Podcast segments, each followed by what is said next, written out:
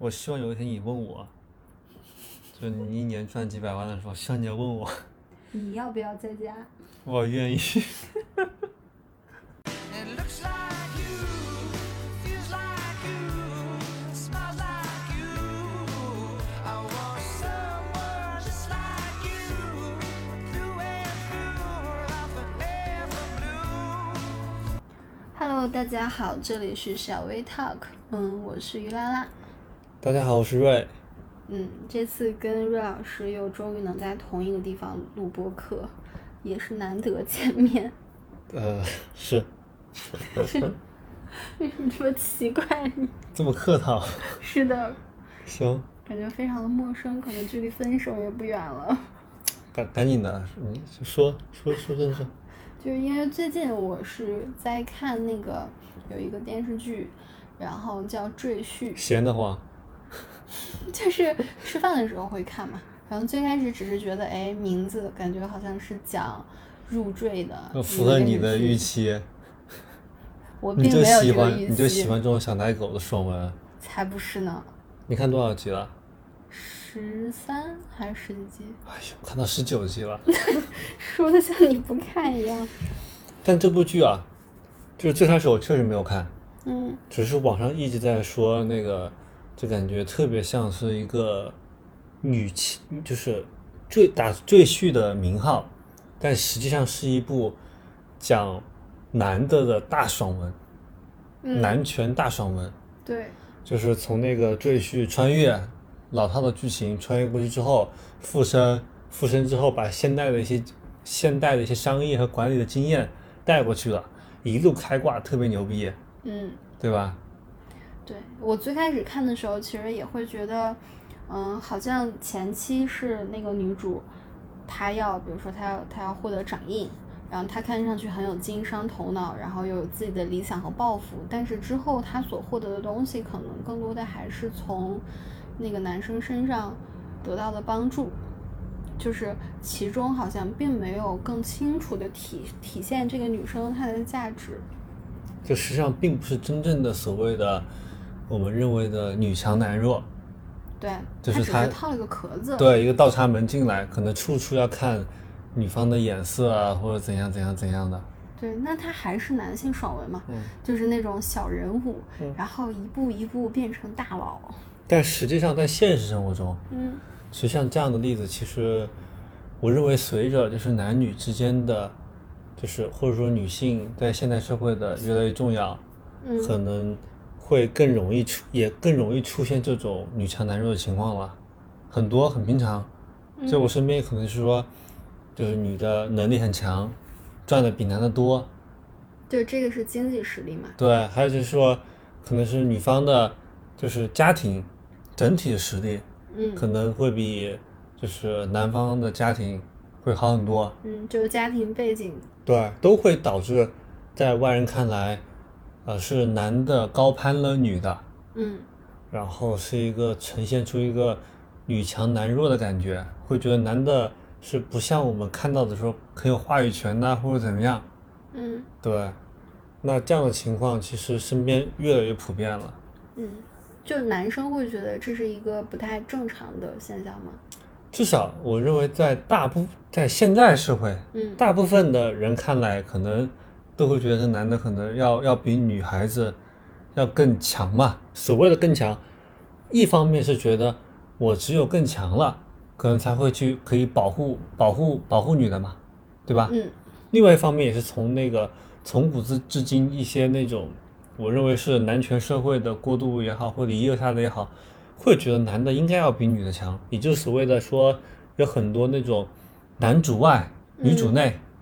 就是男的在外面打拼，女的在家里相夫教子。嗯虽然说现在社会已经没有这样的一些明确的这样的一些隔阂了嘛，嗯，但是还是观念还是会有的。就是他会有一些刻板印象。就对比如说我之前看综艺的时候，然后我特别喜欢戚薇跟李承铉，嗯，然后当时看的时候觉得还挺甜的，但是弹幕里面其实会有一些这样的声音，就觉得李承铉好像，嗯，在家里当当家庭妇男，吃软饭。对，吃软饭，然后直到后面一步一步的随着真人秀的播出，然后才说他还有他除了本来是一个美好好像美籍韩裔嘛，嗯然后除了是一个歌手之外，然后他也嗯帮戚薇就或者是为戚薇开了火锅店啊什么的这些。就其实他是因为知道戚薇喜欢吃火锅，然后他又在四川那段那段时间生活，然后他就开火锅店。他即使在家里，但他还是有收入的。然后随着这个这个变化，然后弹幕的声音可能才少了一点，但还是有的。所以就是他不是真正的说没有本事，他是说我主动的，因为这个家庭我放弃了很多东西，对，他主动的把我的就是主要的一个工作经历或者经历放在了家庭上面。对，就是那个时候正好 Lucky 出生嘛，出生之后，然后戚薇可能有一段时间休养以后，还是想要找回自己的事业。那在这个时候，我觉得他们两个一定是通过沟通和和权衡判断出来谁来做这件事情可能更好，或者是更愿意、更合理。但这里他更多的是观众理解了他，嗯知道他原来是主动的，嗯，但很多其实实际情况下，我们今天聊的可能都是他本身就处在一个就是女强男弱的情况之下，就是他没得选，是吗？他他没得选，他也不是说我主动说我就是选择我要回归家庭，嗯。而是可能就是说他收入就是没有女方高，嗯。他可能之前的过往的一些家庭，他他就是没有女方的好，嗯。这不就是很多我们现在聊的很多的凤凰凤凰男，嗯。可能通过自己的努力，嗯。就是慢慢的、慢慢的从农村去到大城市，但是呢，他可能找了一个女朋友，女朋友可能是当地一线城市的本地人，家庭那个就中产以上，嗯。都都积蓄很多。这个时候两个人之间，其实虽然说，就哪怕男方女方赚的差不多，但实际上也会给到外界呈现出一种是女强男弱的状态，会会觉得男生是高攀，我觉得这还有一个点，是因为男生女生他们的关系中间，可能随着关系的深入，就会牵扯到两方的家庭。然后一旦出现，就像刚说凤凰男这样现象的时候，可能比如说男生他来自于呃农村啊，或者是来自于比较小的地方，然后他的父母一旦可能跟对方的父母没有办法达成相同的观点，或者是学识，或者是思想上的阶级不在同一个水平线的时候，我觉得可能很容易就出现这样的问题，因为你不仅仅是两个人的问题，因为两个人可能就就是在都在一线城市工作，然后大学学历什么可能都差不多，或者是一起出国留完学回来，但是当牵扯到他们两个人之外的时候，牵扯到家庭观念碰撞的时候，一定才会有这个问题。这个问题暴露的就会更明确一点。这一个是家庭，一个是两个人自身一定是价值观是不一样的。就比如说从农村出来的，他对于钱呐、或者什么可能看得更重或者怎么样，但是女方可能从小就是家庭比较比较优渥，嗯可能这一块不是特别担心，可能在于花钱呐、或者对钱的价值观上，可能就是不一样。嗯，对这一块是无可避免的。所以这个就是以前可能大家说门当户对对对对，的门当户对原因是。就我其实小的时候觉得说这件事情特别的不合理，因为我觉得啊，就是恋爱自由嘛，就是你喜欢，然后你找到喜欢的人就好了。但是好像随着随着年龄变大，发现身边的人的确会出现这样的问题，就是一个一个人可能他的三观、他的金钱观，或者是他的人生观，然后即使可能看上去还还挺正常的，但是当他跟另外一个男一个人碰撞之后，然后两个人的决策或者是对待事情态度会差的非常多。我觉得这个可能就会导致他们的关系破裂，对，但是这个在刚谈恋爱的时候看不出来的，因为你刚谈恋爱的时候你就觉得哎很开心，对，可能就是也也不会涉及到这么多东西。对，就他没有办法深聊嘛。就有的东西，比如说像钱这样的事情，他一定是到一定的关系浓度之后，才觉得好，我可以两个人去聊这件事情。那因为之前不是也有好多例子，就是什么大大学生，然后借网贷，然后为了那个给女朋友买好的包包啊，然后给他过生日啊，然后平常过得很苦，带他吃饭啊，但这些钱都是来自于网贷，最后可能网贷也没有办法还，就这种例子其实还挺多的。对，这个是偏极端的嘛。嗯那稍微正常一点，就可能说，男方家庭普通，可能女方是个富二代，嗯然后呢，他们两个本身其实个人而言，对于这样的差家庭背景差异，他们是不在意的。嗯但是在日常的相处之中，就是就是我就是那是我一个朋友嘛，他就会会发现大家送礼的标准是不一样的。嗯可能比如说日常的小节日，或者说出去吃顿饭，呃，男方比如说觉得人均呃两三百或者怎样，就就已经就还不错了。包括送礼，可能送一个就是几百上千的那种小礼物，就觉得不错了。但女方可能可能给到的是不一样的，女方可能她认为她可能会送一个，比如说呃五六千块钱一件的卫衣，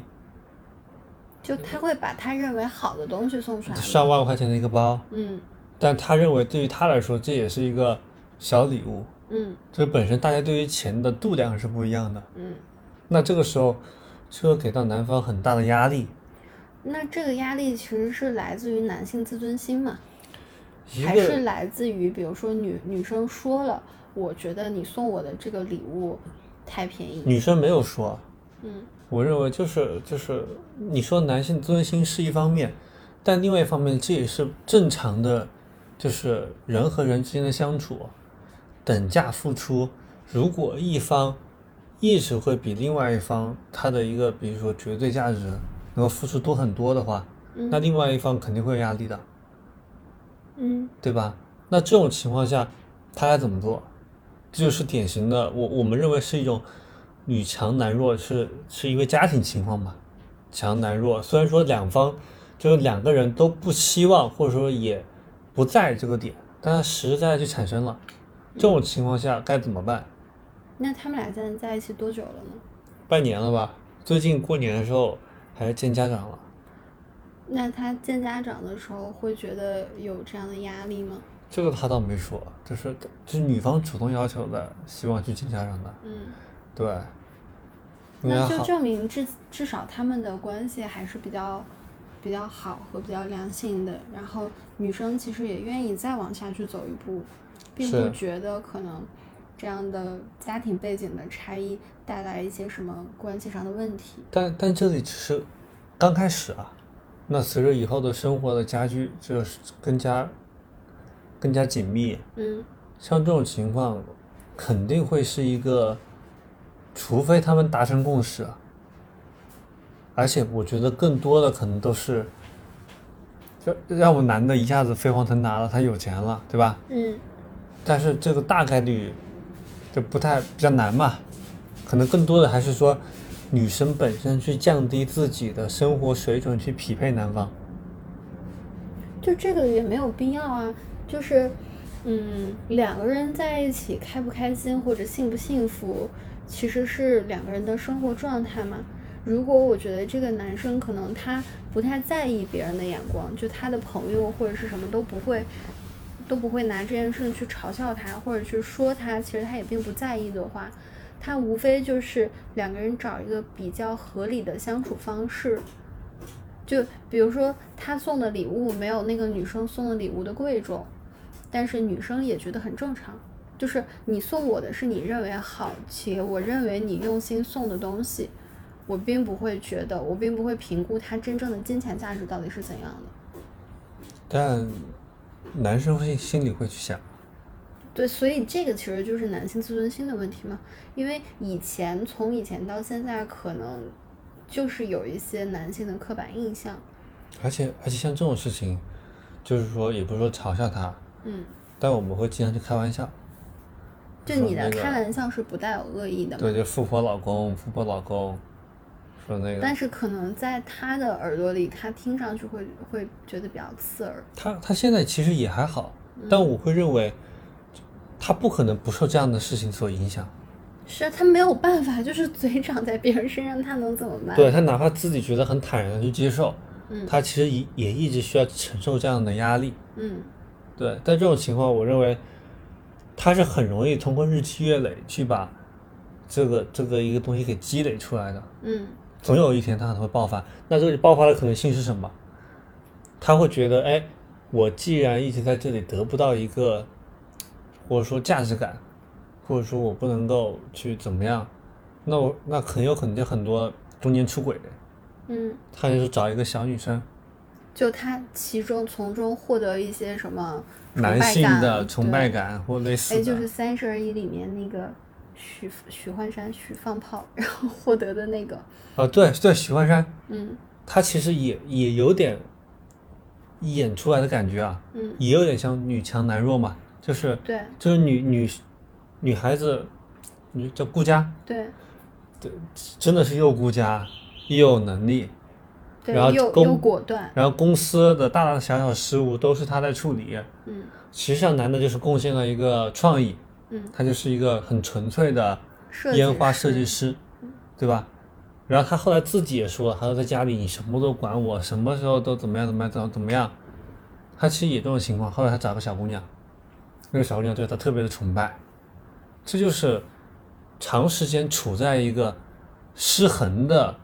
状态之下的一个一个可能的情况。但如果反过来，男男男生比女生要要厉害，这个时候可能会大家会觉得，哎，这是一个比较比较正常的，男生比女生厉害，男生去保护女生，男生给予女生想要的东西，不是说只是一方给予一方接受，而是处在一种这样的一种不平衡的状态之下，他可能反而是达成了某种平衡。嗯，我觉得这件事情两看。第一件事情是，首先从以前到现在，可能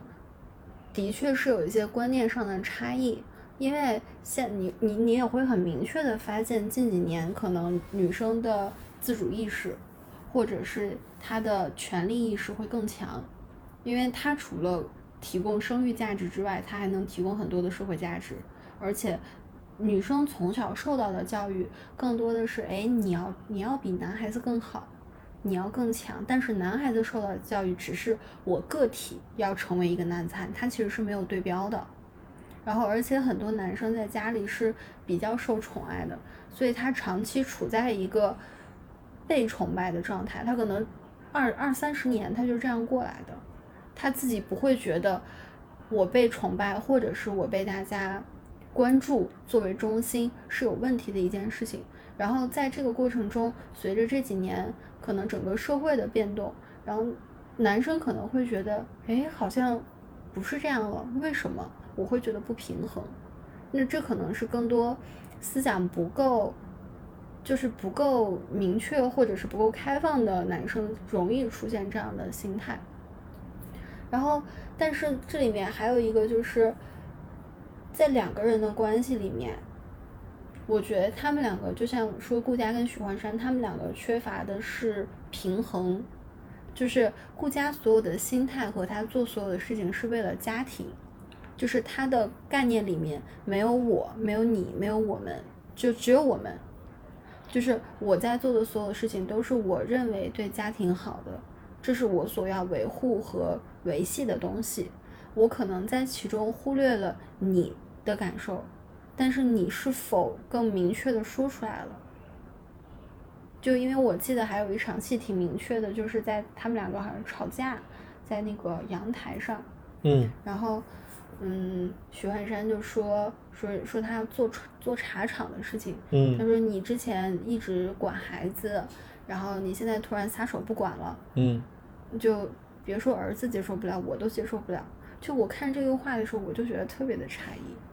就特别的诧异，甚至觉得有丝不满。我觉得你有什么可不能接受的？就是难道他所为你提供的价值，或者是他他当下在在在你眼里提供的价值，就只有在家庭里面的付出价值吗？我觉得这个是他的艺术问题哦。他没有意识到他的公司或者是他当前他们家庭里面的生活和当前所拥有的一切，女生在里面付出的多少，和女生所做的嗯重要性在哪里？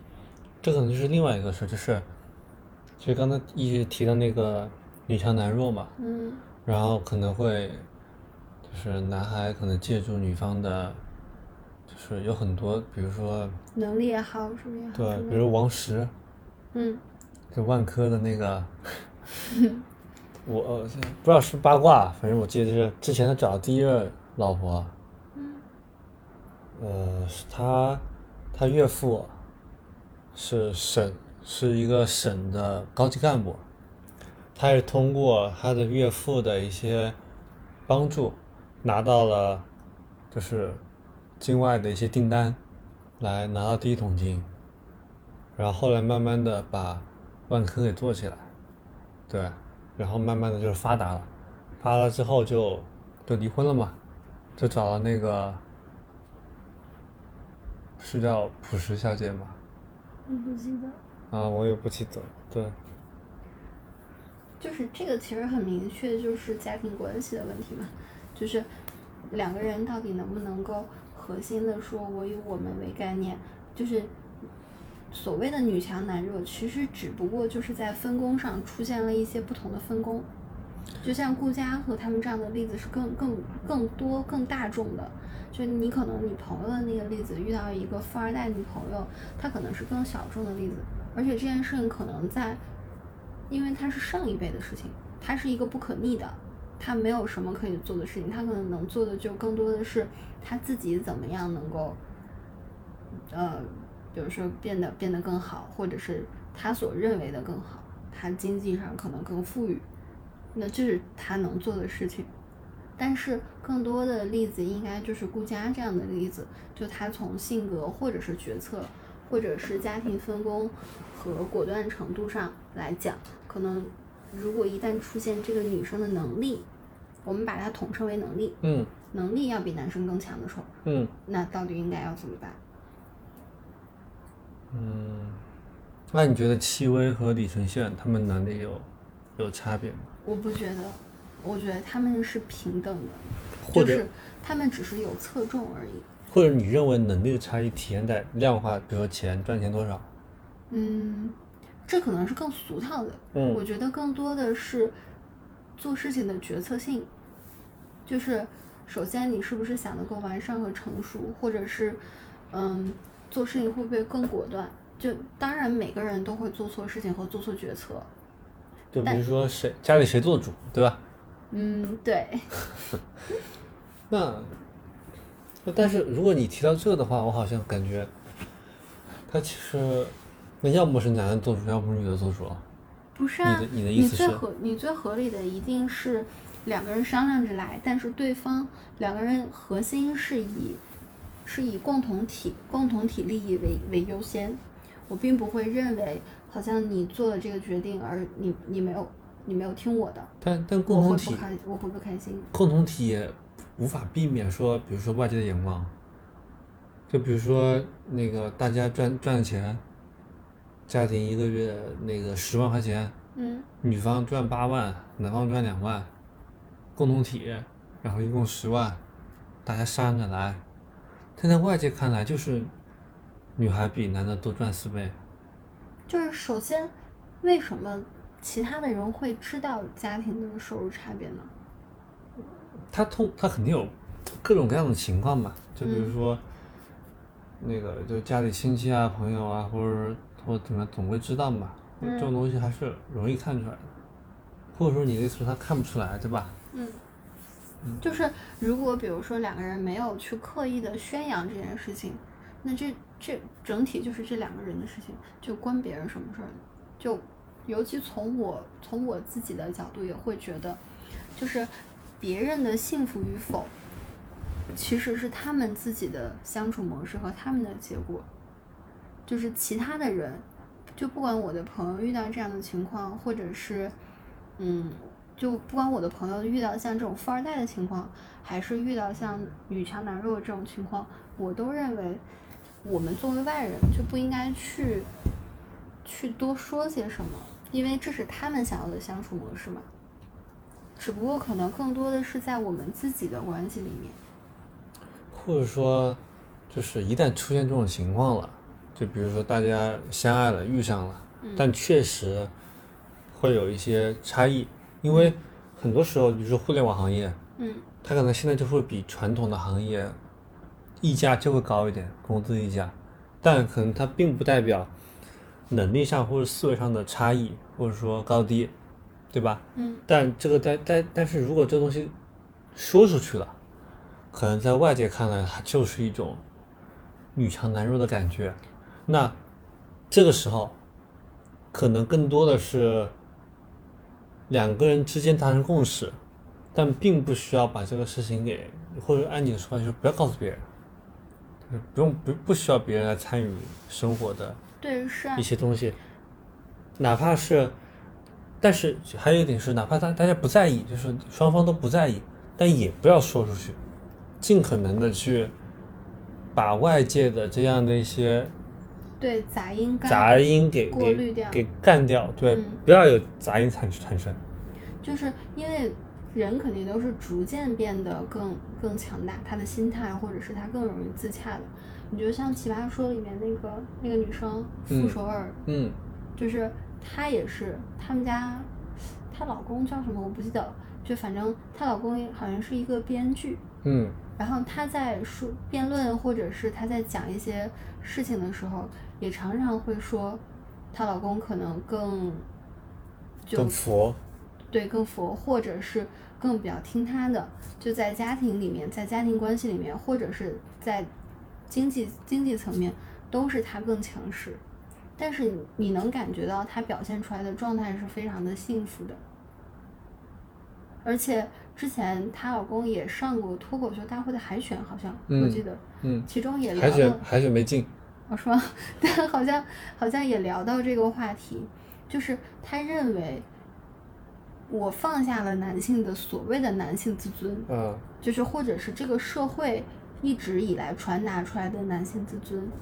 但是我自己过得更幸福就好了。就你你要这样的所谓的伪，就是双引号的尊严，嗯因为它不是真正的尊严，它是这个社会历史赋予它的。那我要这个东西干嘛用呢？就是我真的那么在意别人的眼光吗？所以内心的强大应该是最最关键的。对，就是你要怎么自洽嘛。就举个例子，我觉得你的那个朋友，可能在他的心里就会变成，如果他们俩一直持续的持续的，呃，谈恋爱呀、然后能够最后，比如说最后结婚，然后他一定会经历一个过程，就是他不觉得他送的礼物比女女孩子送的礼物便宜是一个问题。他不，他不会把它当做一个问题，他认为我所付出的是在意你的心态，我是是精挑细选过的，并且你也喜欢且适合于你的。